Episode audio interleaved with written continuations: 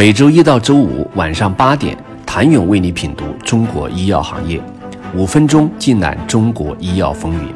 喜马拉雅的听众朋友们，你们好，我是医药经理人、出品人谭勇。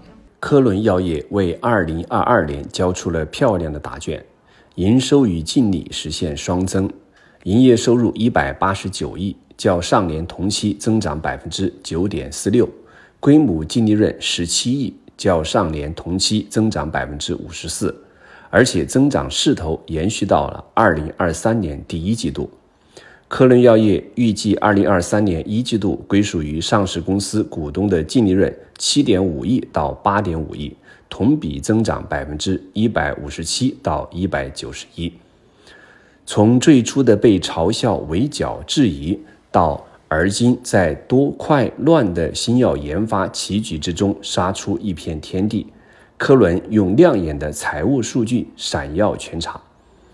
昔日先有人觉得科伦药业能做成，不少质疑的声音迎面而来。有人认为科伦研发布局太晚，有人认为科伦基础薄弱，很难起步。顶着如此压力。科伦在董事长刘革新的带领下，开疆拓土，征战四方，将大输液、抗生素研发创新三条线索交错推进，这是三发驱动战略实点。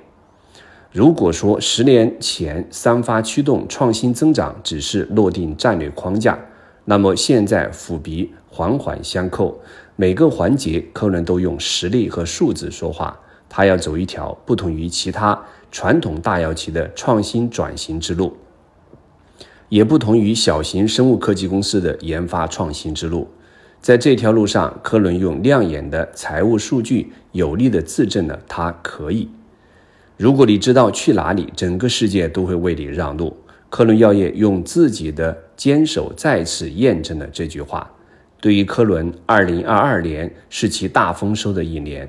努力和实力均得到了自证，一组营收与净利双增的财务数据较为漂亮。对于经营业绩变动主要原因，科伦在年报中将其归因于：一是面对公共卫生风险及高温限电等诸多不利因素，公司全力拓展输液和非输液产品市场，持续优化产品结构，加大新获批产品销售力度。公司利润同比增加，二是原料药中间体主要产品价格恢复，营业收入及利润同比增加，三是子公司科伦博泰就创新项目与摩沙东达成合作，以及有厂独家许可。二零二二年，科伦博泰对默沙东确认收入人民币七点三亿，增加归属于母公司净利润人民币三亿。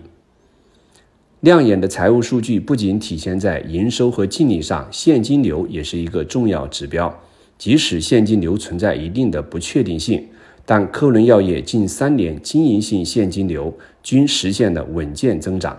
二零二二年再度达到新高。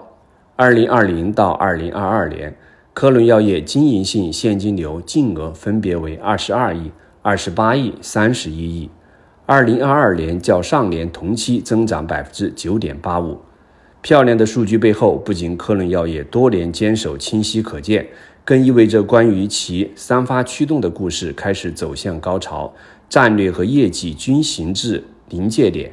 未来还有哪些想象空间？请你明天接着收听。谢谢您的收听。想了解更多最新鲜的行业资讯、市场动态、政策分析，请扫描二维码。或添加医药经理人微信公众号“医药经理人”，医药行业的新闻与资源中心。我是谭勇，明天见。